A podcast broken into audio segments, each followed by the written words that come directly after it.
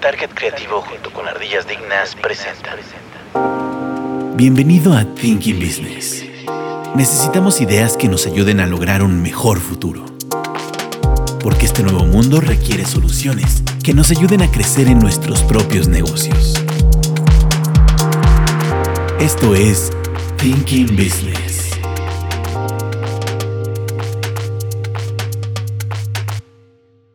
Bienvenidos a Thinking Business. El día de hoy nos acompaña eh, Katzin Martínez, ¿Qué tal? ¿Cómo están? su servidor Juan Manuel Hernández y hoy tenemos un invitado especial, Luis Martínez. Luis, Hola, ¿cómo están? ¿cómo estás? Bien, bien, ¿y ustedes? todo bien, todo bien. ¿De Eh, vamos a hablar, en Katzin? Ok, es un tema que para nada hemos tocado aquí en, en- en el podcast. Vamos a, a hablar sobre el turismo de aventura. Eh, justamente por eso eh, tenemos aquí la presencia de Luis, que nos hablará un poco o un mucho sobre eh, este giro. Que Luis es un experto en esto. Cuéntanos, Así Luis, ¿a qué te dedicas? Pues a varias cosas. Soy arquitecto, soy fotógrafo y hace poco empezamos con, con el turismo de aventura. Este, con esta agencia que nos gusta decir la agencia de aventuras. ¿Ok? ¿Cómo se llama tu agencia? Trucutru, Muy bien, para que la busquen en internet, trucutru.mx. así es. En Y en Instagram, Instagram. Facebook, YouTube y, y en el sitio web trucutru.mx. Perfecto. Pues bueno, esta, esta, mm, digo, sobre todo hemos estado hablando de muchas industrias y, y- y áreas de oportunidad, incluso para gente que quiere eh, empezar algún negocio o hacer algo relevante.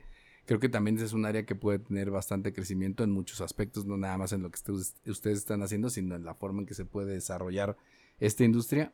Aparte de que, pues es una industria que, que genera bastante, ¿no? Porque realmente, digo, puedes aprovechar algo que ya existe, que son espacios abiertos, lugares que realmente a lo mejor no mucha gente conoce, y, y ser también como impulso para comunidades a lo mejor que no están tan metidas en, en el tema turístico, ¿no? O sea, no es como lo que de repente encontramos o vemos todo el tiempo de Lo, cuando co- te lo vas a- cotidiano, ¿no? a- no, o incluso lo típico que conocemos en, en cuestiones de turismo, de irte a, a Cancún o a un lugar en que ya está todo desarrollado, sino de encontrar a lo mejor algo pues, un poco diferente. Este, ahorita hablaremos un poco de eso porque también hay gente que a lo mejor de repente le da miedo el pensar que se va a ir a un lugar y no va a encontrar nada y no lo, lo evita, que algunas veces lo hacemos. Sí, Pero sí. creo que, que ahorita nos, nos puedes platicar un poco más de eso, eh, Luis, para que no nos dé tanto miedo. Pero empezando, digamos, ¿a qué, a qué le llamaríamos, a qué le llamaríamos turismo, turismo de aventura? ¿Qué sería el turismo de aventura? Pues para nosotros un turismo de aventura es salir de la rutina. O sea, lo vendemos como algo totalmente diferente. Este, nos gusta no solamente... Somos enemigos de las rutinas, somos enemigos de salir, de, de llegar a un hotel, encerrarte, eh, que te sirvan todo. O sea, mm, para nada. Sentimos que a veces cuando haces eso realmente no estás conociendo lugares nuevos. Simplemente estás descansando, que es totalmente válido, pero no, no estás aventurándote, no estás saliendo de zona de confort, que ya depende de cada quien si les gusta o no. Claro. Y para nosotros este, nos gusta llevarte a esa parte distinta, a esa parte que no conoces, a esa parte que, que te puede llegar a gustar, que te puede convertir hasta en otra persona. Y para eso es- está, nos ayuda mucha gente. Por, por ejemplo, tú decías la comunidad. Todas las comunidades juegan un papel muy importante con nosotros. Son vitales desde la comida, desde que te dejan estar ahí porque pues, es su casa. Es su Ujú. casa y te están abriendo las puertas, te están cuidando. El ejido este, normalmente son muy cerrados, entonces cualquier cosa que pasa, ellos responden por ti, te ayudan. Y pues, sobre todo te están abriendo las puertas de su casa para que tú vayas a conocer. Y a nosotros nos gusta enseñarle a la gente a que, pues como nos están abriendo las puertas, este, tratarlos bien, hacer amigos y que en un futuro tú puedas ir con tus amigos y, y haces parte de la aventura que, está, que crezca esta comunidad de, de aventureros, nos gusta decir. Ok, una pregunta, eh, perdón. Ah, bueno, sí, sí, sí, justo en esa parte de la comunidad, que incluso, eh, digo, no, no sé en, en tu caso concreto, bueno, de la agencia, si en cierto punto puedan o ya lo hacen, el, el conectar, el vincular esta parte de, ok, nosotros llevamos a la gente a, a- de, de paseo, a fin de cuentas, a vivir la aventura a cierto lugar, y que esa misma, eh, que los, los eh, habitantes de la comunidad o de, loca- o de la localidad eh, tengan algún tipo de actividad que puedan explotar ellos también, que puedan vender sus productos o cosas así, ¿no? No sé, ¿lo, lo hacen? Sí, totalmente. Este, desde que llegamos, eh, siempre llegamos a la casa de, de alguien de la comunidad, nos dan de comer, de desayunar. Este, un miembro de la familia es el que también nos está acompañando por cualquier cosa, traen su caballo en caso de que alguien se canse, alguien se pueda lastimar, ya podemos regresar. Pero además, este, también nos piden cosas, nos piden cosas muy importantes como no ensuciar, no, no llevarnos árboles, No dañar. este, no dañar. Y tratamos a la gente de decirles que no compartan tanto la ubicación, o sea, siempre queremos poner las redes, pero estamos también muy en contra del sobreturismo. Estamos muy en contra de que de pronto lleguen 200 personas y pues, es, claro. es inevitable Sí, que, pierdes dejen el sucio. control de, de todo este tipo de restricciones que a fin de cuentas son necesarias, ¿no? Uno llega ahí como eh, medio invasor, a fin de cuentas, a, a irrumpir con la paz o el estilo de vida que ya tenían y, y lo bueno es que lo, lo, lo complementan ustedes llevando a la gente y ellos también, o bueno, ustedes también dando eh, cierto punto eh, una actividad para los habitantes, ¿no? Fuera de lo, de lo rutinario del día a día. Sí, totalmente nos dejan ir, pero nos, nos dan la responsabilidad de dejarlo como lo encontramos o Claro. incluso mejor. Claro. Digamos que hay, hay- habría una diferencia entre lo que sería turismo ecológico y el turismo de aventura. Para nosotros sí, por, el, por la experiencia que estamos dando. Por Ok. ejemplo, en un, en un turismo ecológico o en una ecoaventura, este, normalmente tú llegas al lugar del destino, este, contratas a tu guía, tu guía te lleva, te regresa y tan tan, ahí se acabó. Nosotros vamos un poquito más allá. Este, creemos que, sobre todo para la gente que nunca lo ha intentado y quiere participar, este, no, no haya nada en contra. O sea, tú llegas, ya te tenemos el transporte, Ok. tenemos la comida, te tenemos todo el equipo y no solamente tenemos el equipo, te decimos por qué escogimos eso. Aplicamos toda la experiencia. Te decimos, escogimos esta casa de campaña por esto y esto, escogimos este sleeping por esto y esto, creemos que esto te puede servir y les enseñamos desde cómo caminar, cómo, porque parece broma, pero a la hora de bajar hay unas formas para no resbalar, entonces Claro, te claro. qué meter. Este, les recomendamos qué ropa llevar, porque luego ves a mucha gente que lleva jeans y es lo peor que puede ser. Sí, no, no, te, te reduce la movilidad impresionante. y si se mojan, Sí, ya, ya. no secan. Sí, no ya fue. secan, Sí, te sí, sí. rozas, o sea, darle todo eso que hemos aprendido a la gente desde antes. Ok.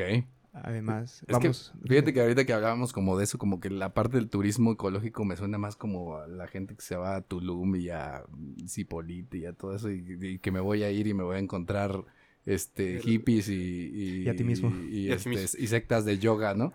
Entonces, la verdad, eso, eso la verdad no se me hace atractivo, pero entiendo que aquí la idea es más bien, precisamente dentro de eso, es hacer otras actividades, eh, pues también que a lo mejor hasta cierto punto te impliquen al hacer un poco más de esfuerzo Sí, te van a y en retar meterte en otra cosa, ¿no? A cierto punto, sacrificio de, de salir de tu zona de confort, de irte a algo que justamente que sea la parte de la aventura, que algo que no, no tienes la noción o no sabes ni siquiera lo que vas, creo que es lo, lo interesante, ¿no? Además, te sorprendes a ti mismo. Por ejemplo, hace 15 días salimos con un grupo de un cumpleaños. Nadie creía que iba a caminar los 15 kilómetros. Subimos el cerro más alto de Querétaro y regresaron contentísimos porque decían, es que esto en mi vida lo había Claro. hecho. Y ya les gustó, ya los picamos y, Claro, claro. y ya la aventura va a formar parte de ellos. Estoy seguro que en un mes, dos meses, aunque no sea con nosotros, le van a decir a sus amigos, oye, ¿a dónde vamos? Van a buscar algo parecido, por- porque ya crean, no necesidad, pero crean esa espinita de decir, "Mm, puedo incluso rebasar mi propio límite y conocer algo más, ¿no? Y todos somos capaces de eso. Y es A lo mejor como que a veces como que te falta ese impulso el saber cómo lo vas a hacer, ¿no? El- o qué tan seguro Da puede el primer ser o cómo, cómo puedes eh, guiarlo, que creo que es lo que es interesante aquí dentro de lo que empresas como la tuya ofrecen, el hecho de poder guiarte en tu primera experiencia y ya si quieres seguirte con eso, ¿no? ¿Cuál es el tipo de experiencias que normalmente se ven, y se viven o aventuras, por ejemplo, que, que- que la gente puede buscar en ese tipo de, de- de viajes? Empezamos con, con experiencias sencillas, desde caminar, este, por lo menos son cuatro horas, eh, ahí sí no bajamos porque son dos horas de subida, una hora de vuelta. Eh, por ejemplo, tenemos ahorita tres en Querétaro, tenemos, le llamamos Aventura de la Cima, vamos a justo la que estamos platicando, vamos al cerro más alto de Querétaro y Guanajuato, es frontera, ¿Ok? Y es una caminata muy bonita porque conforme vas caminando, toda la flora va cambiando. Ok. Empiezas como en desierto, de pronto empiezan los nopales, luego empiezan los mezquites y terminas en los pinos. Ah, está y tienes una vista que eh, desde la cima, pues, si, si está despejado, puedes ver incluso la Peña Bernal. Puedes Ya. ver Cibata desde ahí. ¿Ah, sí? Sí, está, está muy bonito. El siguiente es este, la aventura entre, entre cañones, que es nuestra favorita. Es para mí el mejor secreto de Querétaro. Este, lo descubrimos hace cinco años y es- está increíble. Estás en la frontera entre Querétaro e Hidalgo. Es un río increíble. con Son aguas termales. Te metes a nadar y está a 32 grados, 33 grados. Ok. Y acampas y no ves a nadie. También es increíble porque estás en medio del desierto. No lo ves venir. No lo ves venir. Se va abriendo las montañas. Se van abriendo y de pronto te encuentras el paraíso ahí. Ahí. Es, es que esa zona, bueno, hablando pre- específicamente del- de Querétaro, eso, eso lo tiene, ¿no? Como que siento que no está tan explotado. A mí, a mí la, la parte, sobre todo el camino hacia la sierra me gusta mucho. A mí me gusta mucho manejar, manejar bien, manejar rápido. Y, y la zona y ese, ese viaje para allá es bonito. O sea, tienes, es una, el camino de curvas, pero es bonito de manejar. Y justo, justo pasa mucho eso que estás comentando ahorita, que vas pasando y conforme vas pasando en un recorrido que haces en tres horas, cuatro horas, cambias de, de, de Ecosistema. ecosistema todo el tiempo. A mí me ha tocado ir hasta Gilitra y si vas cambiando todo eso pasas desierto, do- como dos tipos de desierto, como bosque, Bosque, y selva. llegas hasta allá que está selvático. O sea, está, la verdad vale la pena y, y creo que es algo, algo bastante interesante, ¿no? Eh, ¿qué, tan, eh, ¿Qué tan dispuesta está la gente, por ejemplo, ahorita eh, precisamente hacer este tipo de turismo? ¿Cómo, cómo lo han ido manejando ustedes? ¿Cómo, ¿Cómo ves a la gente? ¿Qué tanto le cuesta animarse a hacer un viaje así? Está, está muy, muy abierta, muy dispuesta, sobre todo por la pandemia. Creo que la pandemia no- nos, Nos marcó hizo a todos. valorar la vida, ¿no? Nos hizo valorar estar afuera. Ahora, que esto es una, era una opción justo, ¿no? Porque el tema, no podía ser un lugar en donde estuviera muy concurrido, pero justo era como el poder salir a, a cualquier lugar en donde estabas con un grupo pequeño de personas, como igual ibas a estar encerrada en tu casa, pero realmente con menos eh, contacto con, con más personas, ¿no? Sí, y totalmente se mantiene la esencia ahorita. Ahorita no estás encerrado en tu casa, pero estás encerrado en tu oficina, estás encerrado en tu rutina. Y acá el chiste es salir, darte ese respiro que antes teníamos en la pandemia. Pues Eso está, está bien. ¿Tú ya lo vas a hacer o qué? Pues sí, de hecho, eh, de- desde hace años, eh, desde que era chiquito, mi papá siempre me inculcó mucho eso de, de- la aventura, de ir a lo desconocido. Íbamos a eh, parte en Hidalgo, Oaxaca, eh, aquí en Querétaro algunas partes, hacia Huimilpan, estar en, tanto en la parte de la, del ecoturismo como lo manejabas, que, ahí ahorita ya lo, comprendo con ciertas diferencias. Y, justamente estoy, el día, de hoy me decidiré si, si, si voy en, en un fin de semana para allá en- en este recorrido que, mencionas, la aventura entre cañones. Y de una vez aprovecho en, preguntarte, eh, bueno, aquí en tu sitio veo que tienes eh, viajes al extranjero, ¿no? Tienes Perú, eh, próximamente Guatemala. Y, yo te quiero preguntar, por ejemplo, ahí, ¿cómo, qué tan complicado es el manejar el, el tema de la misma logística o permisos o, no sé cómo lo manejen entre estar aquí nacional Querétaro y ya salir al, al extranjero? El proceso es muy parecido porque ahorita hablábamos de la comunidad, la que nos ayuda y es parte vital. Este, pues la gente que nos ayuda afuera es los conocí exactamente igual visitando esos lugares. Son amigos, son amigos con los que he escalado, son amigos con los que he vivido otras aventuras, son amigos con los que he salido de mi zona de confort. Claro. Entonces son gente en la que confiam- confiamos, perdón, son gente en la que ya sabemos cómo, cómo su servicio, ya sabemos que son guías, ya sabemos que están incluso certificados para la alta montaña. Entonces les proponemos a la gente que puedan vivir lo mismo que nosotros ya vivimos. O sea, todas las aventuras que ponemos, no, a diferencia de otras agencias, no son subcontratadas, no son de que le hablo a la agencia de Tailandia y recibe a mi gente y ya tú los llevas. Acá son aventuras que ya vivimos, ya, ya sabemos qué onda y sabemos por qué las compartimos. Por ejemplo, ahorita hablábamos de los Andes. Es, esa caminata es una caminata totalmente desconocida o muy desconocida en México porque cuando la gente viaja a Perú, piensa en Machu Picchu, Machu Picchu. piensa en Cusco y eso está al sur. Y está, es muy, muy turístico, pero es totalmente distinto. La gente piensa que Machu Picchu está muy alto, está a 2000 metros, está casi igual que Querétaro. Que Querétaro, ¿no? Casi. Pero en cambio, si vas al norte, el norte le dicen la, la Suiza de Sudamérica. El norte de Perú es donde está la Cordillera Blanca, es donde están todas las montañas. Y es un lugar desconocido, es una comunidad muy pequeña, pero es totalmente increíble. Te puedes perder, es baratísimo. Y es lo que queremos aportar. Queremos decirle a la gente, oye, está esta opción, casi nadie la conoce, pero te va a cambiar la vida. Claro. Digo, a, a lo mejor es un poco complicado el hacerle ver a las personas o, o todo lo que, lo que, lo que nos estás comentando, incluso lo que se pueden encontrar, que ahí sería bueno que se metieran a ver precisamente las fotografías y todo lo que tienen, por ejemplo, ustedes ahí en, en, en, su, en su sitio y en su Instagram. Eh, pero digamos, como para poderlo entender un poco, es el eh, lo que me gustaría es que la gente visualizara precisamente el hecho es Te estás yendo a una zona que es eh, no es una zona turística como tal, estás yendo a una en este en este caso ustedes cuidan mucho el tema de los lugares a donde van para que sean seguros, el tener que la gente que va a estar alrededor, la, la, la, las comunidades sepan qué es lo que están haciendo y todo, pero es justo salirte un poco del camino, ¿no? O sea, es yo puedo lo que yo hacía antes de agarrar la carretera irme hacia la sierra de Querétaro, por ejemplo, lo mismo, pero de repente dejar mi coche en una parte y aventarme una, Un tramo. un tramo de sendero caminando que me va a llevar a un lugar pues menos concurrido o un, encontrar un lugar pues que realmente no es el, el típico en donde todo el mundo está yendo, ¿no? Sino que creo que es parte de esa situación. Y como tú dices, el hecho de decir, bueno, pues de repente el exigirte un poquito, aunque, aunque creo que también es importante ver estas situaciones, pues mucha gente le pudiera pensar en ese punto, decir, ay, qué flojera, voy a tener que cargar mi casa de campaña. Pero creo que lo interesante justo de esta situación es que eh, operadores como ustedes lo que tratan de hacer es facilitarte esa experiencia facilitadores y, de poder, y poderlo hacer, ¿no? De decir, eh, porque incluso la, la otra vez la platicaba contigo, lo platicábamos con otras personas y decían, bueno, pero no te preocupes porque, por ejemplo, las cosas, o la, en, en el caso de los que ofrecen ustedes, donde se quedan, las casas de campaña y las cosas que se requieren ya van a estar ahí, ¿no? O sea, en realidad tú llegas a disfrutar, obviamente con el, sí, de aventarte tú esa parte del camino, ir recorriendo, etcétera, etcétera, que es parte también de la aventura, ¿no? Ahora sí que ahí sí es todo, co- complementa el camino y el destino son parte de la experiencia que estás teniendo. Y creo que eso es lo que, lo que, pues en general, como tendría que entender la gente de esta situación, pero también que no le tuviera tanto miedo, porque precisamente de aquí la ventaja es de tener operadores que te puedan ayudar a, a tener ese tipo de experiencia. Dentro de esas situaciones, digamos, ¿qué es lo que un operador tiene que ofrecer en general? ¿Qué es lo que se ofrece como para que la gente entienda precisamente qué es qué son los beneficios de hacerlo de esta manera y no pensar como que nada más te vas a ir a, a la aventura y vas a, a, tener a que pagar andar por sufrir. o que, exacto, o que vas a estar cargando una casa de campaña que no vas a saber cómo armar, o que vas a tener que andar prendiendo fuego y no sabes cómo hacerlo. ¿Qué, qué es lo que normalmente los operadores ofrecen en términos generales?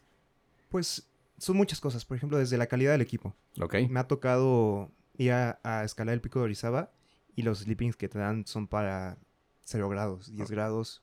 Pues vas a tener frío en la noche. Claro. Vas a tener frío, estás todo envuelto y todo el mundo sufre frío. Entonces, este, pues aquí ya llevamos sleepings que de acuerdo al lugar a donde vamos, está adaptado para que no Que sufras. mucha- como la gente no se dedica a eso, no sabe, ¿no? Yo ni Y- siquiera sé que hay sleepings de. No, o sea, es que puedes ir a los... Pues sí, pero si vas a la playa no, no puedes usar uno de cero grados porque te vas a estar asando, asando. ¿no? Entonces, y eso realmente como... eh, Bueno, a ver, ya ahorita nada más pensando en esto, me viene la pregunta, ¿qué tanta cultura hay en México, por ejemplo, de este tipo de, de, de, de turismo? Yo creo que muy poca. Está creciendo después de la pandemia, pero realmente no, no hay muchos grupos que salgan. Son muy reducidos. Por ejemplo, Amigos de la Montaña son mil personas. ¿Ok? Somos 120 millones. O sea, Claro. Sí, de hecho, de eso, este, ahorita recordando un, un amigo de la, de la carrera de mi mamá que ya salieron hace unos cuantos años.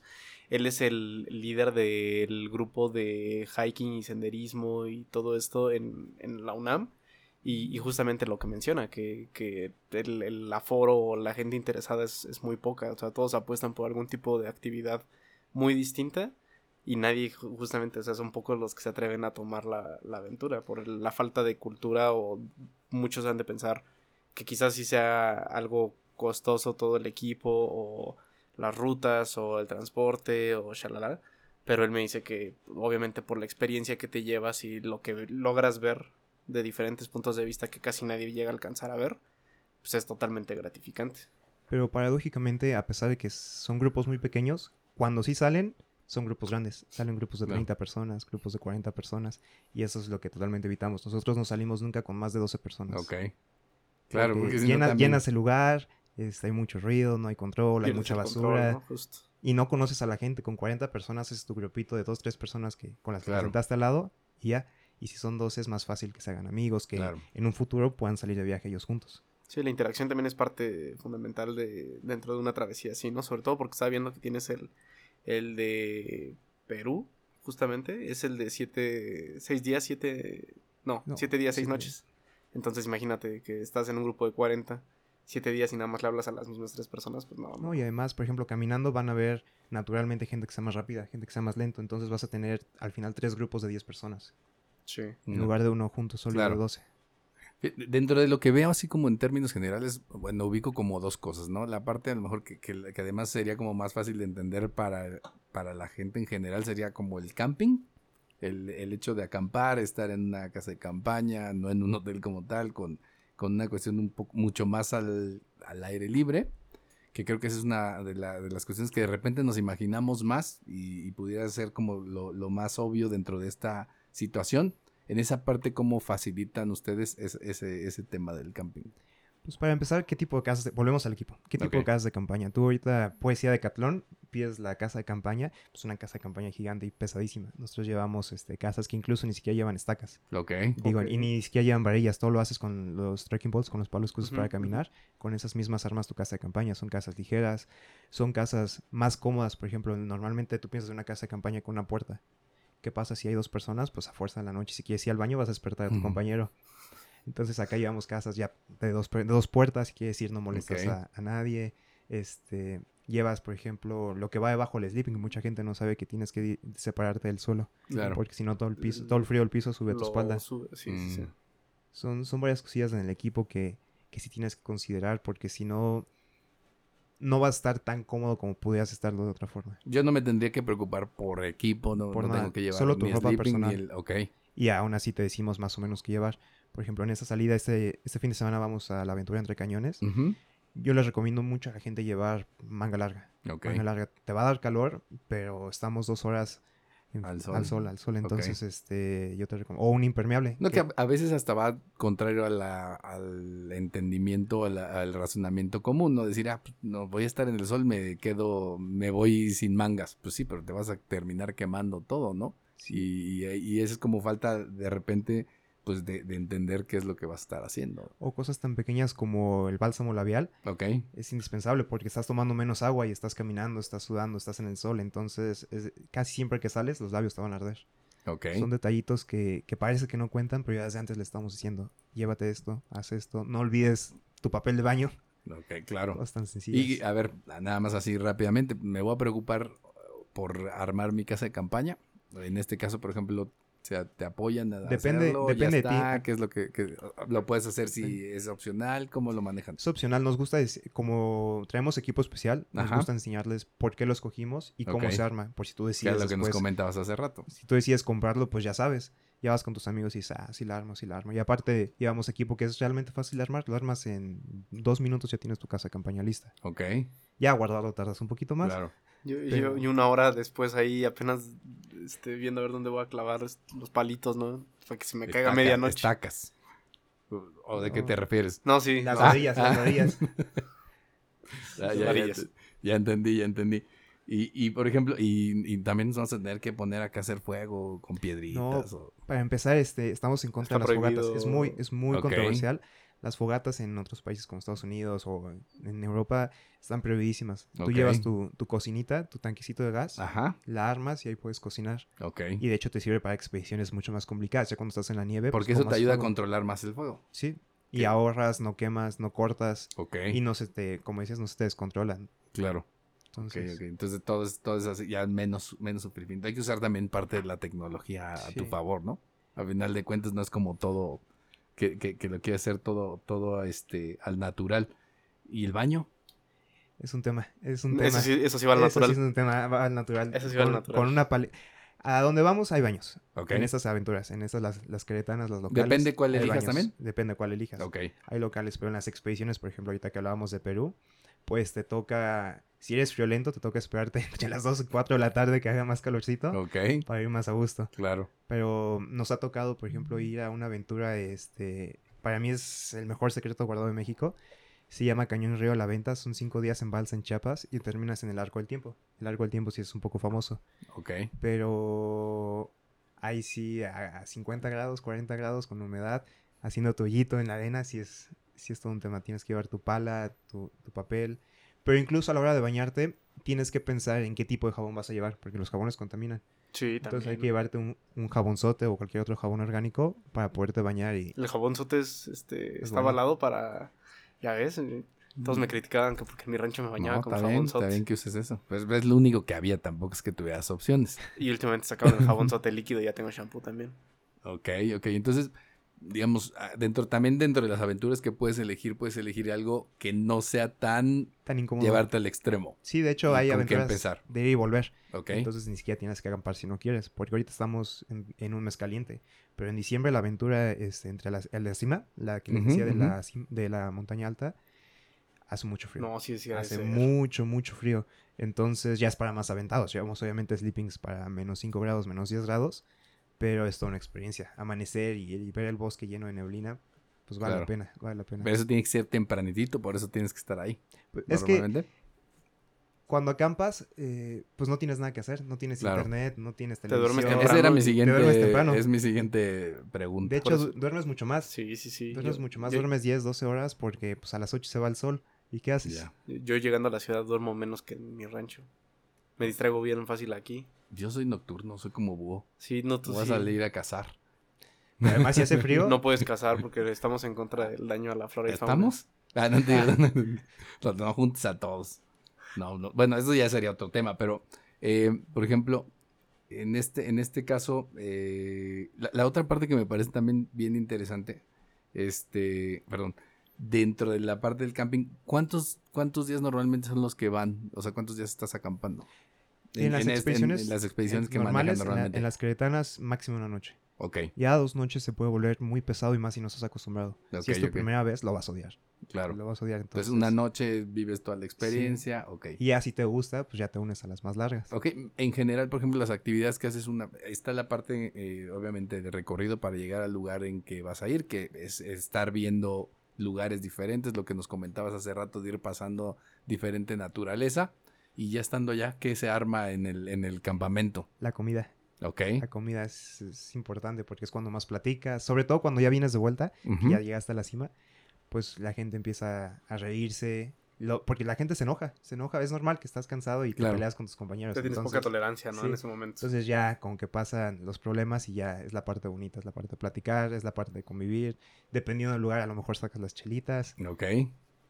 Lo que también nos gusta que ahorita es spoiler, dependiendo del lugar les tenemos sorpresas. Por ejemplo, en el de la cima, eh, si hay cumpleaños, este, cuando llegas a la cima ya les tenemos preparado ya sea una mesita, una comidita o un vino o lo que sea. Detallitos. Un detalle, porque son sorpresas, estás cansado, Claro, claro. dices apenas estoy llegando, por fin ya estoy aquí. No, ahí se te ve. Y aparte la sorpresa, Sí, sí, sí. Y por ejemplo, ahorita que, que- que mencionabas, ¿no? Lo de una cervecita.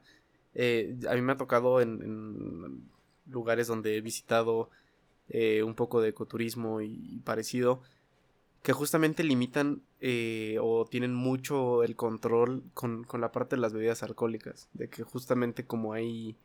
Te puedes poner o vas, por ejemplo, haciendo hiking, ¿no? Que, que puedes, que necesitas estar totalmente atento al camino, que te puedas resbalar o, o que estés en alguna situación que puede implicar algún tipo de riesgo, eh, ¿cómo controlan esa parte? De que no vaya a estar alguien un poquito pasadito de copas y pueda ponerse en riesgo y, y obviamente pues les puede impactar a ustedes como, como agencia. Luego, luego hablando de tus casos, de ti, te, te- te estás proyectando. Me estoy proyectando. no, pues este... Nuestro amigo puede ir a Sí, un- totalmente. Lo- ahí lo cuidamos. No, primero que nada, este, no podemos cargar con muchas cervezas. O Claro. sea, logísticamente no tienes suficiente para, para ponerte mal. Pero también dependiendo de la aventura, por ejemplo, si vas a un lugar muy alto, eh, es indispensable no tomar alcohol porque te deshidrata. Te Justo, deshidrata y vas a rendir menos. Tengo un punto Entonces, si vas a subir, no sé, el Iztaccíhuatl, el Popo, el, bueno, el Popo no se puede, el Nevado Toluca, es recomendable El por lo popo debe ser interesante ahorita. ahorita. Está prohibido. Ve, hay un chavo que lo subió en TikTok y ya lo andan cancelando. Pues sí, Hay historias bien. muy buenas. Conocí una vez a, a un señor que iba a subir al Popo a dejar las cenizas de su papá. Wow. ¿En Ceniza serio? con ceniza. ¿Y Estaba- ¿Es difícil de subir? Mm, es aburrido y pesado. Sí. ¿Es más pesado Mm. el nevado de Toluca? Es que el Popo está prohibido, pero es pura arena. Pura arena, entonces ¿Por, das- ¿Porque es volcán? porque es- no, porque está haciendo erupción. Ah, Todos son bueno. volcanes. Bueno, pero digamos Sí. como en, el, eh, antes de ahorita Ah, estaba no, prohibido. No, había fotos de los 80, 70 que estaba nevado y la gente lo subía. Mm. O sea, muchos de... Pero dices Ah, que no, digo, yo he escuchado que no es como el más atractivo, ¿no? No, ahorita que ya está descongelado, es aburridísimo porque Ok. Lo más pesado o lo más aburrido de escalar una montaña es antes de llegar a la nieve, cuando son puras piedras, cuando es pura arena, le decimos morena. Este, y en el popo das tres pasos y regresaste dos. Mm, Es muy agotador Es también. muy agotador y monótono. Y peligroso, te puedes quedar Claro. ciego con, el, con todo lo que saca. con- claro. ¿Y, y ahorita los gases y eso? Sí. Ok. Y ahorita, por ejemplo, de, de las montañas, bueno, ahorita si quieren hablamos a lo mejor un poco más hacia ese punto, porque también es como, el, digamos, la escalada. El otro punto que se me hace súper interesante sería el tema, además que creo que también no es tan popular como pudiera ser, es como el tema del hiking, que sería parte de la, de la experiencia que se tiene aquí y creo que tal vez es la parte más interesante y a lo mejor la que más haces dentro del dentro del dentro de este tipo de, de turismo. Eh, ¿Nos puedes explicar el hiking? ¿Qué es el hiking? Es complicado, es básicamente caminar. Senderismo. Es senderismo, pero tiene un valor increíble. Porque caminas horas, parece muy tonto, caminas horas, pierdes, pier- estás perdiendo prácticamente el tiempo. A, a mí me estar- tocó eh, cuando estuve de intercambio en Estados Unidos, es que era súper popular allá y estamos hablando incluso de, de tiempos en donde no era, no tenías el celular y no tenías los mapas ahí como tal, en que en Estados Unidos tenían mapas de todos los senderos y tú agarrabas tu mapita y agarrabas tu brújula y te aventabas las rutas que, que hacías, que normalmente lo que hacías era como comprabas tu mapa, ibas a ir a un lugar, hacías tu ruta para la que ibas a seguir para llegar a un punto en específico y te aventabas a la aventura, ¿no? Es que el hiking es como cualquier deporte, hay una meta. Siempre hay una meta, este, siempre haces un hike hacia tal lugar, hacia tal lado. Entonces, te cansas, le sufres como cuando juegas fútbol, pero llegas a meter tu gol. Y de hecho había rutas de diferentes grados, ¿no? Sí.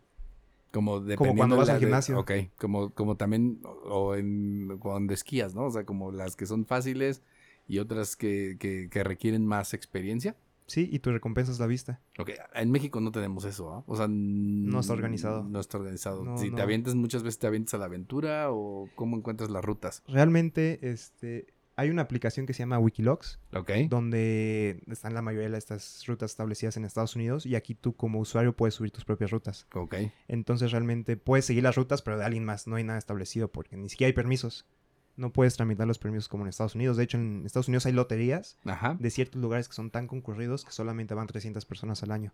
Entonces al principio tienes que entrar a ver si puedes. Y aquí no, aquí es nada más conocer a la gente, toma- tener cuidado porque Claro. vivimos en México. No, y aparte estamos en una época que no es tan fácil. Está eso, complicada. ¿no? No sabes a dónde te vas a meter o a quién te vas a encontrar. Y, No, me- y si ven gente rara, pues... Si no, ya la, la confianza ya no, no te la dan tan sencillo. Lo que platicábamos antes de, de- de- de empezar a grabar, ¿no?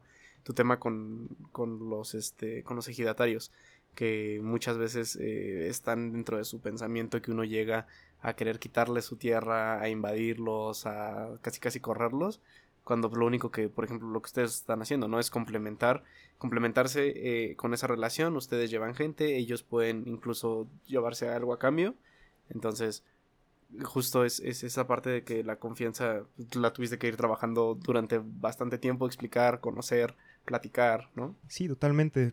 Hay rutas que tuvimos que ir hasta ocho veces, dos meses yendo cada fin de semana para poder lograr con los ejidatarios este, esta, este permiso que nos dejen colaborar con ellos. Y es un poco difícil porque tratar con 50 ejidatarios y todos con sus rifles, pues sí te pone un poquito contra la Claro. pared. Y como les dices, oye, voy a traer gente a, a caminar, pues te dicen, ¿por qué quieren caminar? Pues la verdad, Así como, ¿por qué lo hacen por gusto, no? sí, por gusto, como el meme. Cuando sí, empieza la diversión, Cuando empieza la diversión, sí. aquí está. Eh, Es que eso es como lo difícil de entender del hiking de repente, ¿no? O sea, de, de cómo, de cómo, qué es lo que te puede dar, pero realmente es una de las cosas que yo sí he querido hacer. No lo he llegado a hacer, pero sí es como algo que tengo, tengo mucho hay que empezar. eh, la, la idea de, de ya hacerlo de forma, de forma más, este, Habitual. digo, porque de repente te vas a algún lado, ¿no? De repente te vas a, a la Peña de Bernal y entonces la subes. y- Hay que subir aquí el, o- el cerro del o, cimatario. o me ha tocado ir a Cadereyta, pero pues te vas a las, a las zonas ahí, por ejemplo, donde está el. ¿Cómo se llama? El, ¿El puente? No, el. ¿Qué es in- invernadero? Ah, es este, ahí los de cactus tienen el invernadero de cactus y todo eso, pero pues vas y haces una rutita ahí sobre el cerro y eso. Pero pues justo el hacer eso como en unas rutas más largas y más interesantes, como que es un poco. Esos, esos han sido mis intentos de iniciar. Pero además siento que ya viene en nosotros. O sea, ¿cuántos miles de años hizo eso el humano? Sí, sí, sí. Pues sí, a final de cuentas era la forma natural, ¿no? Pregúntale a los tarahumaras, ¿no? ¿Qué, Sí. qué es lo que normalmente, el- el- cómo, pues, bueno, aparte de la que corren y la... Los raramuris, descalzos y ganando ultramaratones. Claro. Y, a ver, a ver, ya, nada más ya teniéndote aquí eh, y aprovechando, si, si uno quiere empezar a hacer hiking, ¿qué es lo que necesita? Porque de repente uno ve, es que luego te vas al extremo, como los que ciclistas ahora, que ahora son ciclistas, pues que esos no ni siquiera son los que se ponen ahí a, alegar todo. Pero pues esos ciclistas que traen ahí ya las bicicletas de 100 mil pesos y la- las estas, este, ¿cómo se llama? Las licras y eso, pues no eran los ciclistas reales de la gente que se tiene que ir en bicicleta si tú realmente quieres hacer esto y empezarlo, ¿qué necesitas realmente para empezar y no tengas que gastar más que lo necesario? ¿Qué sería lo básico como equipo que tienes que tener? Unas botas y una mochila. ¿Ok? Unas botas, porque te protegen los tobillos, ¿Ok? no te resbalas. Y pues, la mochila es esencial. Una ligera donde puedas cargar tu agua, tu suéter y con eso. ¿Ok? ¿Las botas qué características deben de tener? Mis botas vaqueras las voy a llevar, ¿no? No creo. No, una- unas botas impermeables. Ok. Para que no te, no te mojes si pasas charcos. Este, que no tengan una buena suela, que no te resbales. Y ahí me gusta que tengan protección en los tobillos. O sea, que sean de bota alta. Ajá. Para que. Porque luego pisas una piedra y se te puede ir el tobillo y la bota te, te defiende. Ya. O sea, entonces, bota es mejor que, por ejemplo, algún zapato normal, un Sí, tenis. totalmente. Aunque hay tenis de trail para la gente que corre. Sí, que los he visto ahora y también, de, de hecho, por eso también te pregunto, porque de repente vas y los ves y te cuesta 3.500, 4.000 o hasta más el zapato, ¿no? Pero, digo, mm, para empezar, Sí, No. sí es un poco cara las botas, pero son- tienes que tomar en cuenta que son botas que te van a durar 5 años, ok, 6 años. claro, Y se te rompen, las vuelves a pegar. Entonces, este, y es esencial, las vas a traer para arriba y para abajo. ok, ok, Creo que es la única barrera para entrar. Pero igual puedes hacerlo con tenis. Si ya es un principiante y quieres probar, pues te llevas tus tenis y, y ya regresas. ok. Sí, no, porque además no, no sé, por ejemplo, me imagino que la mayoría de tus clientes, eh, no todos, o quizás que el 50-50 lleva tenis y el otro 50 Totalmente. lleva botas, ¿no? No creo que eh, digan, ay, vamos a comprar el, el- el paquete para ir, pero hay que ir los cinco a comprarnos nuestras Pues a lo mejor botas". son igual de fresas como tú y se quieren ir allá a Salomon a comprarse todo el equipo y salir como disfrazados, ¿no? Te estoy diciendo que quiero llevar mis botas vaqueras porque no tengo otras. Eso es porque te gusta Vestir. llamar la atención. Oye, este, yo te quería preguntar, Luis, por ejemplo, ¿hace cuántos años fue que te nos comentabas que te fuiste en tu primer este, aventura de mochilero? Pues la aventura empezó con mi papá. Con mi papá, este, que el típico viaje que te vas a la playa. Pero un día en lugar de estar en el hotel, que vamos a hacer saltos de cascadas. Un día que vamos a las tirolesas. Entonces, como desde niño ya, ya le empiezas a perder el miedo al miedo. Claro. Entonces, este, en el 2017 tuve mi primera experiencia con la montaña. Fuimos a escalar la Malinche. Una montaña relativamente, en México no alta, son 4.200 metros. Pero ya si lo comparas con Europa, el Claro. Mont Blanc mide 4.600. Entonces, Claro. Sí, ya, es- ya es ya es algo. algo. Y me la pasé fatal. Sufrí, sufrí, este, tengo migraña, me dolía mucho la cabeza, se me durmieron los brazos, se me durmieron las piernas. Pero muy pocos sentimientos existen como cuando llegas a la cima. Realmente todo ese sufrimiento cuando ves que ya llegaste, Se, se evapora. dices, puta, valió la pena. Es- Esto sería, digamos, hablábamos del hiking, esta parte, ¿cómo le llamas? Esta parte donde ya vas a algún, alguna montaña en particular, ¿qué es? Pues ya le dicen alta montaña, pero sigue siendo realmente hiking. Hasta que no tengas una pared, hasta que no te entres a la nieve, pues ya, ya cambia un poco. Y ya después, bueno, esta, esta montaña, la Malinche, fue como la espinita, fue como, oye, esto está padre. Entonces, este, yo veía videos de gente escalando lista y decía, no, eso es para, para superhumanos. Y no, hombre, gente escalando el pico de Orizaba, decías 5600. El pico de Orizaba es la Es montaña más alta de aquí alta en México. México son 5636. Y es, y es difícil, creo, ¿verdad? O no, no tanto. No tanto. ¿No? Ahorita si quieres entramos más, pero es, es una montaña muy cómoda, muy cómoda dentro de lo que cabe. Y ya después, en el 2019, surgió la idea de, de conocer, bueno, en el 2014 conocí Machu Picchu. Y yo siempre me imaginé este, la ciudad perdida. De hecho, me contaste un poco como que hasta como que de repente te decepcionó un poquito, ¿no? Totalmente, sí, sí, e- eso fue lo que empezó todo. Decían la Y ciudad ya para que. Machu Picchu te decepcione. Bueno, es que como por, ser mexicanos, ves ruinas, Claro. este, más o menos por ahí, pero lo que me decepcionó es el camino, la llegada. Ok. Lo que hablamos de esto del senderismo, el hike, todo el camino, Ajá. lo que vale la pena, acá no, porque llegas a Lima, vuelas una hora a Cusco, después tomas un autobús, Ya está todo muy armado. un, un tren, caminas 100 metros y estás en la Ya ciudad. es perdida. Disneylandia. parecido, estás en la ciudad perdida y Ok. caminas a 100 metros. Entonces, este, pues quedé muy desil- desilusionado, pero me contaron, me dijeron, oye, está la ruta Inca. Camina cinco días para llegar a Machu Picchu. Y, literal es la ruta Inca, es la que hacían. Sí, claro. Entonces me quedé con la espinita y en el 2019 me iba a ir de intercambio, no se pudo. Y dije, ah, pues tengo una, una lanita honrada, me voy a aventar mi mochilazo. Vi un video de, de Alan por el mundo. ahí, Ajá. Ok. este, haciendo otra caminata muy similar a la ruta Inca. Entonces, y también me aventé al Nevado Toluca unos días antes. No lo subimos sin guía ni nada, así fue como, ahí está la cima, pues a ver qué pasa. Y a ver llegamos, quién llega, ¿no? y llegamos y, y también esa fue la primera vez que me planteé hacer una agencia de, de aventuras porque me ven con el pelo largo, las botas, la ropa y llegamos y me empezaron a seguir. Ajá. Ya habían pasado como dos minutos y les digo, oiga, pues, pues ¿qué ¿Qué onda? no? ¿Qué ¿Ustedes quieren? quiénes son? Me dicen, ¿qué ¿Creíste, creíste que ya te iban a aligerar el, el viaje? Casi, casi. ¿Que tú no eres el guía? Les digo, no, pues no. Y ya dijeron, ay, güey, bueno, nos vamos por, por el camino. sí. Y ya, este, como que ahí empezó. Entonces, en este viaje en 2019, no tenía planes. O sea, me iba un mes, solo tenía la, la, la ruta Inca que la cambié por, por una ruta parecida, se llama Salcantay. Ok. La diferencia es que en la ruta Inca pasas por muchas ruinas y pues en México tenemos muchas ruinas prehispánicas. Claro. Yo iba a, No es como tan nuevo para nuevo, ti. Yo iba a Perú, a- no conocía la nieve. Yo iba a Perú para ver las montañas, para ver la nieve, para Ujú. ver la naturaleza y sobre todo ya empezaba con la foto. Entonces Claro. quería, quería empezar.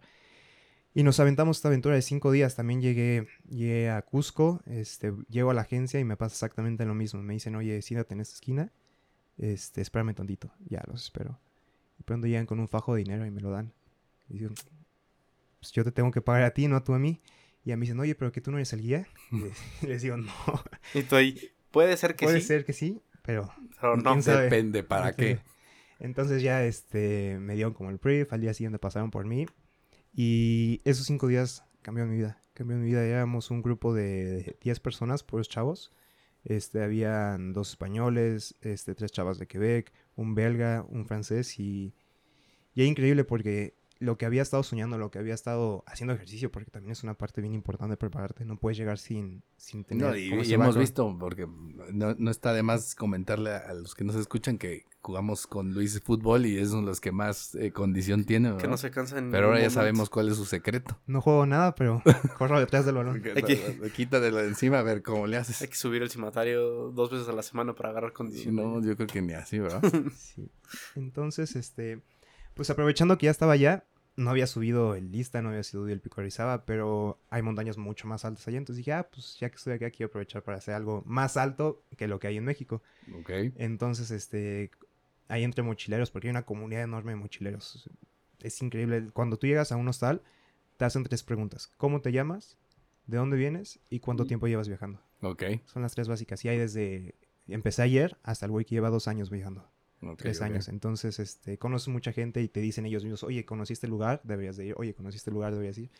Y entonces ahí este, empecé a viajar con, con una chava de Quebec. Llegamos a Aguara, se llama la ciudad, Ok, eh, el Suiza de, de Sudamérica. ok.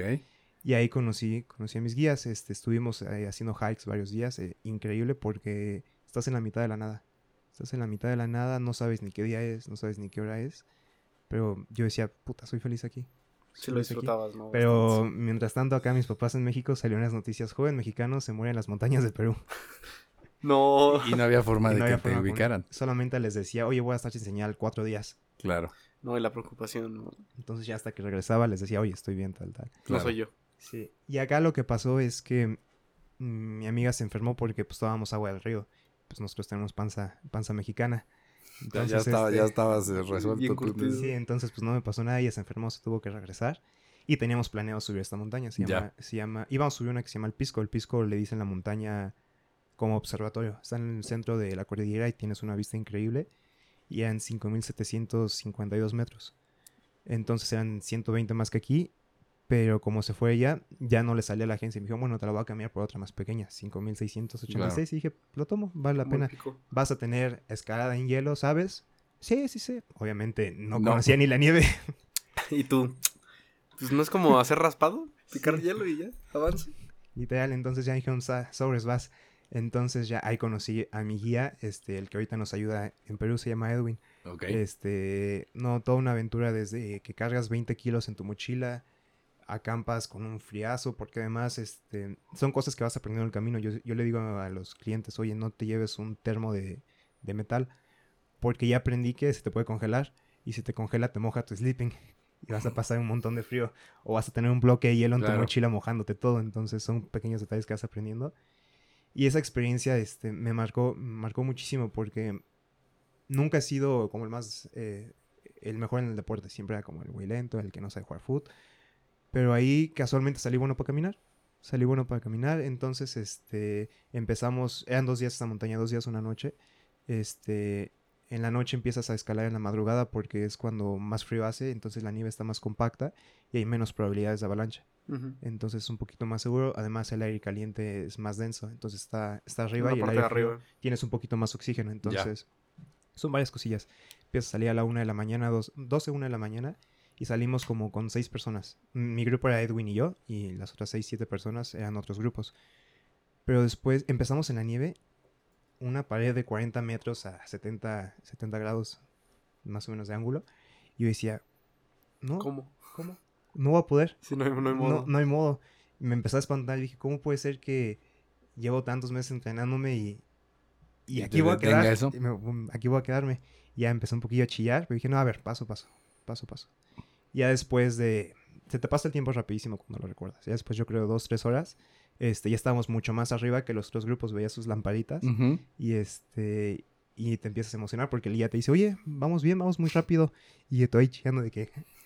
Bien, Tus lágrimas vale- congeladas, Vale, ¿no? la pena, vale la pena. hielitos.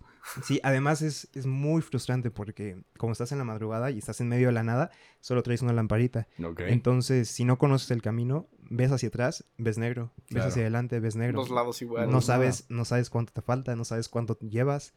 Entonces ya, seguimos avanzando, seguimos avanzando. Y llega un momento en que ya en la cresta de la montaña, casi en la cima, este, empezó a hacer un montón de aire, mucho, mucho aire.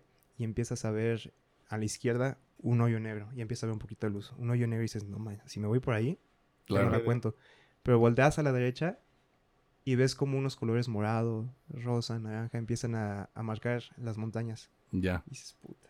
Luego volteas enfrente y ya ves la cima. Dices, ya estoy ahí.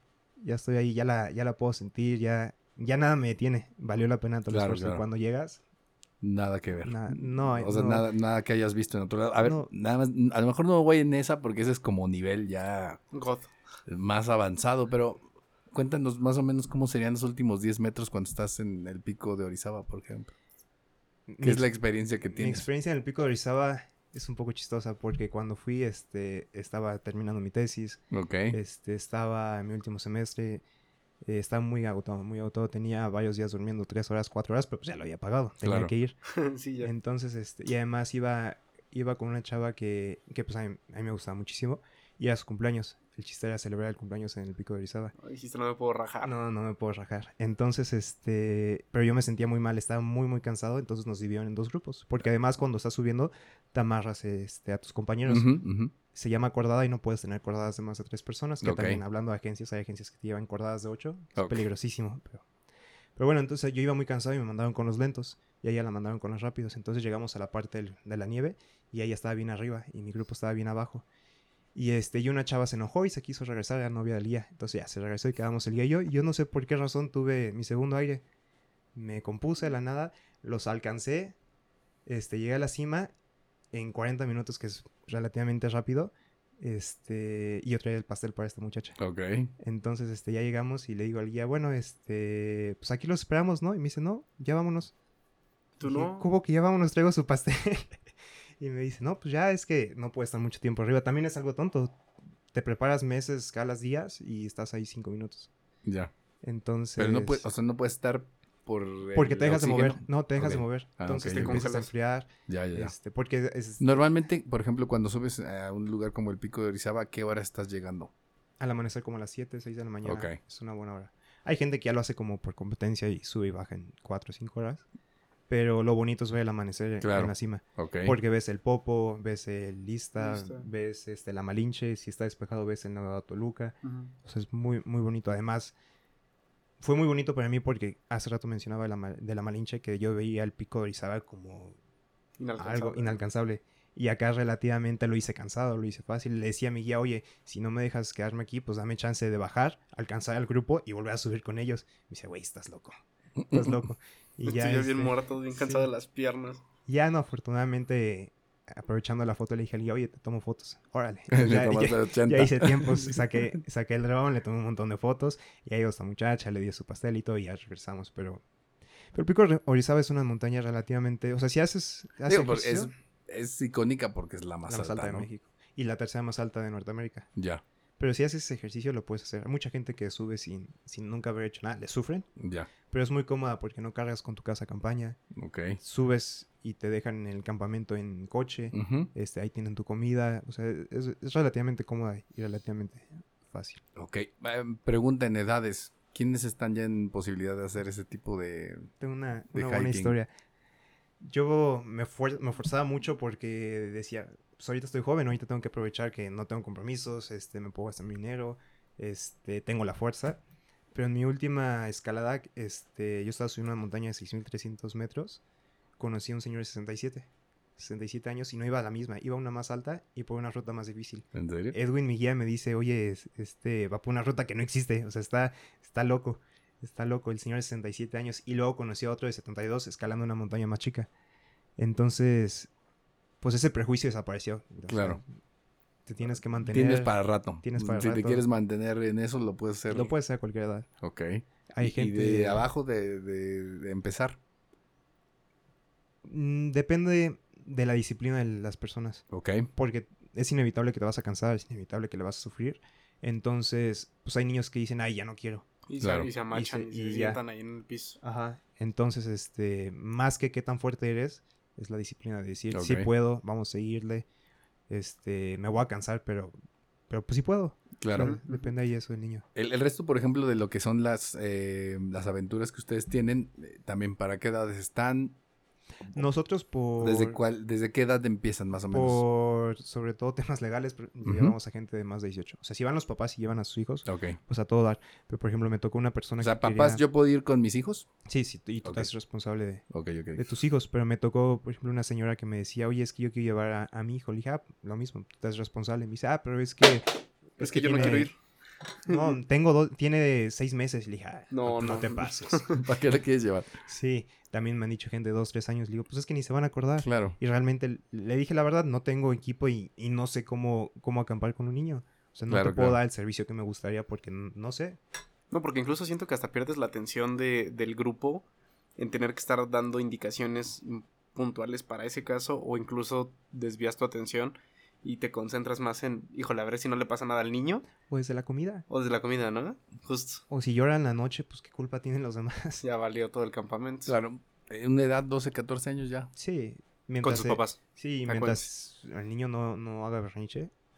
Oye, y este, bueno, nos platicas, bueno, ya nos platicaste tu, tu- tus primeros acercamientos, este viaje que hiciste a, a Perú, y en qué momento es donde decides eh, poner ya la agencia, y en este caso, haciendo dos preguntas, ¿qué te dijeron tus papás así, de que les dijiste, ¿saben qué? Voy a empezar con, con lo de la agencia, puede ser interesante, me puede dar para tener actividad empresarial.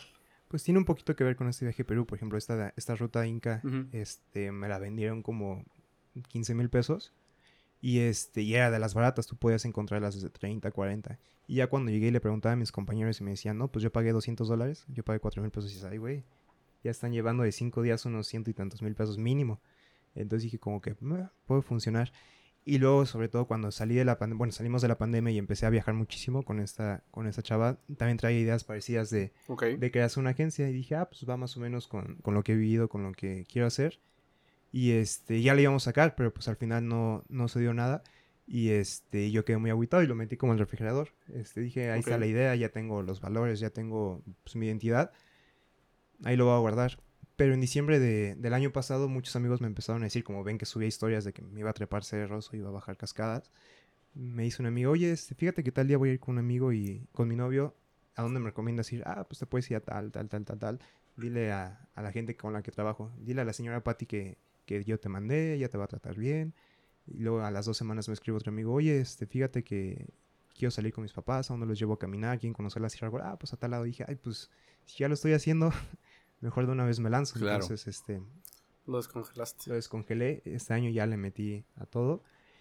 Y con mis papás, este, pues, pues va todo la mano. O sea, va, va mi pasión de salir, va mi pasión de la fotografía, este, de compartir esta parte, porque decías, eh, ahorita hablábamos de qué tan común es en México. Ujú. A mí me costó mucho trabajo poder empezar porque no tenía amigos que lo hacían. O sea, si les decía a alguien, oye, vamos a caminar cinco días, pues ¿Yo me por qué voy a caminar? ¿no? ¿Y por qué voy a pagar? ¿Y por qué además voy a pagar, no? Porque voy a sufrir, sí, ¿no? Entonces acá va un poco la parte de compartir y decir, oye, si te gusta y no tienes con quién, vende con nosotros. Y lo que le hice a mis papás y me dijeron, pues, pues tú sabrás, Ok. tú sabrás. O sea, sí le veo, sí, le veo por dónde, pero te apoyamos, pero pues tú sabrás. Hoy- Hoy en día, ¿cómo lo ves?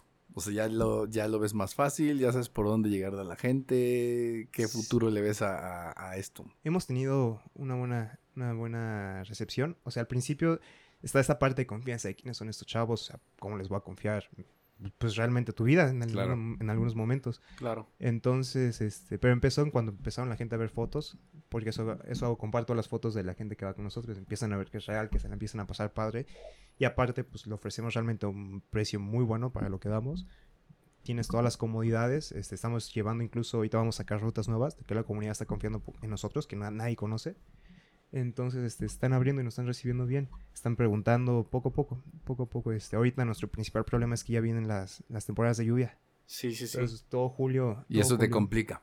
se vuelve peligroso unas, unas zonas, entonces las vamos a tener Claro. que cerrar. Julio va a estar flojón, pero agosto y septiembre, pues viene lo más bonito porque todo está verde. Todo, todo está verde y, y es otra experiencia. Ah, Pero aquí, por ejemplo, para nuestros amigos godines que nos escuchan, ¿es, es un plan godín también se puede hacer en fin de semana? Totalmente. Ok. O llevar a tus empleados, Juan. También Un team building, algo así. Building. Sí, ya nos han preguntado. ¿Sí? Ahí varias empresas nos han preguntado.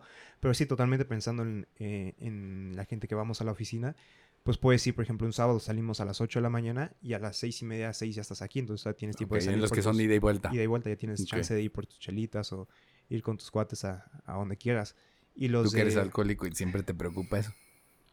ya los de dos días, pues vamos y venimos, este, y el domingo igual, acabamos temprano. Sales sábado y regresas el domingo. Eh, regresamos a seis y media, siete, para que tengas tiempo de descansar, hacer tus cosas y no entres tan cansado al trabajo. Claro. Y también las salidas internacionales las tenemos contempladas para que, por ejemplo, coincidan los fines de semana. Mm. Salgamos un viernes en la noche y regresemos un domingo, entonces ya no pierdes... Tienes nueve días y solo faltaste por decir una semana al trabajo. Ok.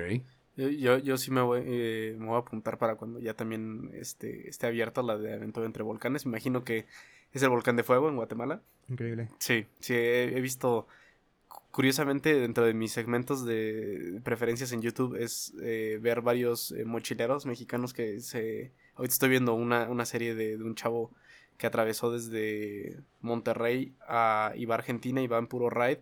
Y justamente cuando estaba en la parte de Guatemala subiendo ¿Por a- qué a no los tomas la del Popo ahorita? Está, está on fire la, Está, la está ruta. caliente, está caliente el asunto, entonces eh, pues siento que son, son destinos muy interesantes y justo, ¿no? Lo que dices, eh, por ejemplo este de los volcanes dice próximamente, ¿ya tienes más o menos pensado cuántos días va a durar? Sí, va a ser este entre 15 días y 12. 12 y 15. Ok, eso está, está- está Porque no solamente va a ser... Los volcanes están en Antigua. Ajá, sí, sí, No sí. solamente va a ser Antigua, queremos meter también Atitlán. Ok, Atitlán, entonces vale la pena. Y casualmente ahí en los volcanes es el pollo más rico de mi vida. Ahí comí el pollo más rico de mi vida.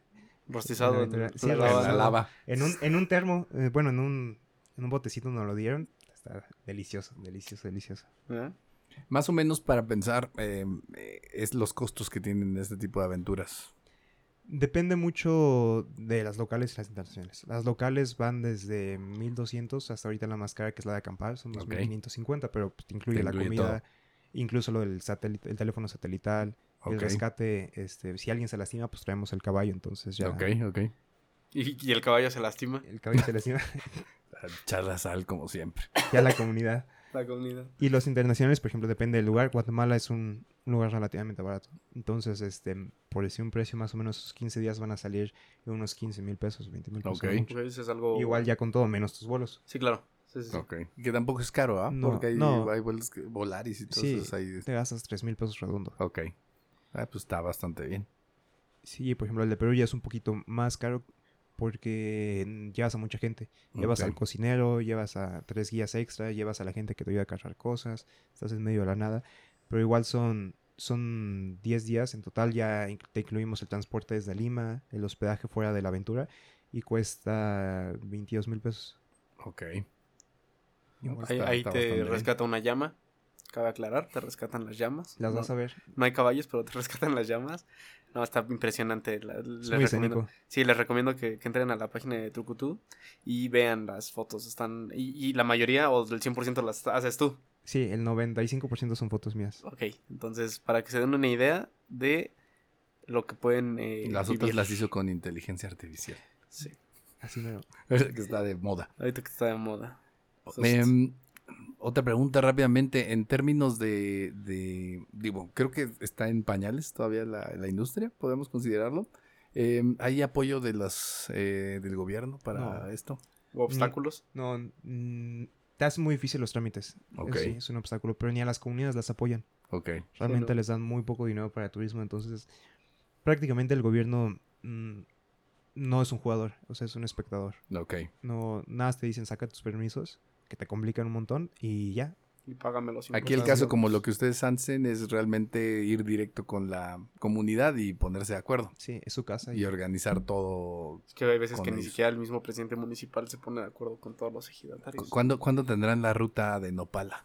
Hay que planearla. para que subas el cerro de Nopala. Para que ya ¿Hay no cerros estés- de Nopala? Pues el principal cerro de Nopala está enorme. Está, está bien Ay, padre. enorme, enorme para Luis que le digas enorme. Bueno, pa- de- para ha de mí ser como aquí el... lo tuve que subir en moto porque no pude en- caminando. Bueno, tampoco es así como que, Iba a ver el de... que nos impactes tanto, pero... ok. Muy bien.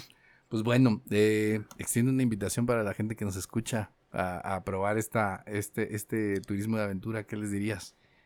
Pues lo más importante es dar el primer paso. Anímense, este, pruébenlo. Puede que no les guste, puede que sí, pero pues el chiste es intentarlo, salir de la zona de confort. Claro, y sobre todo, digo, lo que hablamos, que no necesariamente aquí vas a hacerlo de la peor manera o No. vas a sufrirlo, ¿no? Que si, si con operadores como ustedes realmente te quitas mucho de la monserga de iniciar, ¿no? o de- o de irte tú solo por tu cuenta sin saber el camino, cargando una maleta de 35 kilos con cosas que ni siquiera vas a poder usar o no vas a saber usar. Entonces, qué mejor que ya con, con alguien que te usa un guía, un facilitador que te orienta sobre, sobre todo lo que necesitas y hacia dónde vas. Sí, incluso si no, si no van a viajar con nosotros o tienen un viaje planeado a donde sea, nos pueden preguntar en las redes, oye, ¿qué llevo? Ah, pues yo te recomiendo tal, tal, tal. Estoy en Decathlon, este, quiero una chamarra, ¿cuál me lleva? Ah, pues llévate esta, esta, ahí Ok. estamos para... Sí, porque de repente, ven- bueno, que aparte pasa por lo mismo que ni siquiera sabemos, o sea, cuando llegaron aquí a México a poner todas esas marcas de Catlón o, este, o cuál es la otra, la, la- Eh, la de Solomón. no, la- bueno, también, pero, y de repente te venden unas chamarras y luego la gente se compra unas chamarras que son para Nieve. para nieve. Papi, vives en Cancún. Bueno, sí, o sea, realmente Sí, nunca no, las van a utilizar, ¿va? Pero luego, bueno, así somos de repente. Pero es curioso, ¿no? Porque no sabes ni para qué te sirve. Cuando a veces, por ejemplo, lo que necesitas es un buen, eh, ¿cómo se llama? Para eh, rompevientos o cosas por el estilo, ¿no? Que a veces es lo que necesitas, no un chamarrón. Sí, es de las primeras cosas que enseñamos el sistema de capas. Siempre que- con tres chamarras puedes estar donde sea. Llevas un suéter que le decimos polar, Ajá. llevas tu siguiente capa es la chamarra de plumas y terminas con un impermeable las puedes inter- intercambiar. Claro. Si hace mucho aire, a lo mejor nada más te pones el impermeable. O si está haciendo mu- mu- mucho frío, pues la de plumas y el impermeable. O sea, las puedes ir cambiando y con esas tres hemos estado a menos 30 grados y con esas larmas siempre que te estás moviendo. Claro. Ok, ok, ok. Perfecto. Bueno, ¿alguna otra cosa que quieras comentar para cerrar? Luis. Pues tienen la invitación. Ustedes cuando quieran nos acompañan. Ahí Ya, suben ya, yo me voy a apuntar, ¿eh? Eso, eso sí. Lo voy a hacer pronto porque si ya Y yo hoy te confirmo si mi señora novia va a querer. Sí, vale le la da- pena si y- le da permiso. Te cambian la vida. Esos viajes te cambian la vida. Te Sí, te digo, yo desde hace mucho tiempo traigo ganas de hacer algo así, pero de repente lo vas dejando. No, a mí me gusta mucho viajar en coche, o sea, siempre me acostumbré y me puedo aventar un viaje larguísimo en el coche, pero creo que esto sería como complemento de esa parte. Y también cuidado porque más de uno le va a picar y ya no lo va a soltar. Pues bueno, ya ni, mo- ya ni modo. Ya no es algo que, que sea negativo, ¿no? A final de cuentas creo que es algo, algo que puede ser interesante. Y Katsin, ¿cómo quieres cerrar el, el episodio? Eh, pues sí, invitarlos a que salgan un poquito de, de esa zona de confort, que, que investiguen sobre diferentes opciones alternativas. Esto, eh, digo, es, es, es algo, es una agencia a fin de cuentas eh, medianamente local. La mayoría de sus recorridos son entre Querétaro, un pedacito de Hidalgo, tienen el internacional en Perú, pero obviamente si ustedes quieren ir a, a Chiapas, al norte, al sur, a cualquier estado van a encontrar alternativas para... Bueno, que de hecho esto la ventaja es que cualquier persona vayas. que visite puede venir para acá, que además es una zona muy visitada en turismo en general. Así es. Entonces creo que tiene un área interesante. Bueno, y además segura, ¿no? Sí, no, y además tenemos amigos. Por ejemplo, si quieren ir a Chiapas, este, trabajamos con Export Travel Chiapas, que es la agencia más grande. Si quieren este, entrar al alpinismo, también tenemos amigos de Rock and Ice, que son agencias seguras, porque hay mucho, hay muchas cosas turbias en la montaña. O sea, aquí aparte de lo que tienen general, o sea, realmente si se comunican contigo se puede hacer algo a la medida, Sí. como lo que hablábamos en un momento dado, si te quieres ir con un grupo de amigos, si quieres hacer un team, en un team building también se puede sí, les hacer. ayudamos en lo, lo que necesiten. Perfecto. Investiguen, Investiguen. busquen. Pues bueno, no, muchas gracias Luis por acompañarnos. La verdad, este, creo que y el otro día lo platicamos y creo que era algo bastante interesante de que de repente la gente no está tan al tanto y a- o lo ve muy lejano y por eso no se mete, ¿no? Pero pues creo que realmente aquí lo que ustedes ofrecen, que, que me parece es muy interesante, es empezar de forma fácil y un poco este sin sufrirlo, que creo que es, que, es interesante.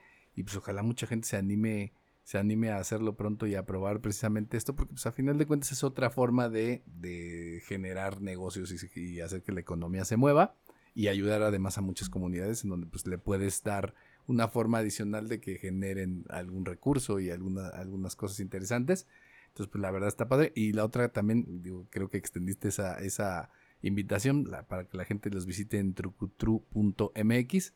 Y como les decía, si tienen alguna duda de repente de equipo y todo, pues ahí les pueden escribir y les ayudan, les, les echan la mano ahí. Este, entonces a- adelante, ¿no? Pues muchas gracias. Muchas gracias por la Gracias, invitación. Luis. Y, y a ver, a ver lo que se arma otra cosa, ya hablaremos de cuando De cómo irte de mochilero. cuando hayamos ido a subir a, a- Podría- a alguno de estos lugares Podríamos, que nos podríamos tener un capítulo de cómo irte de mochilero en la manera más efectiva. Quizá podríamos ahí tocar algún Cómo tema. armarlo, ¿ah? Cómo armar tu presupuesto y todo. Pues lo- ya lo, lo- lo vamos pactando lo para luego, ¿va? Dormir en camiones. Es la respuesta. ¿Así? Y en parques y en comisarías policiales es lo mejor que puede No, pasar. pues, está bien. Esa, esa parte es la, la que conoces tú, la, la- Sí. ya la complementarás. Pues bueno, muchas gracias por acompañarnos. Esto fue eh, Thinking Business, ideas para negocios inteligentes. Hasta luego. Adiós, bye. Esto fue Thinking Business. Ideas que brindan soluciones que nos ayudan a crecer en nuestros propios negocios. Thinking Business. Una producción de Target Creativo junto con Ardillas Dignas.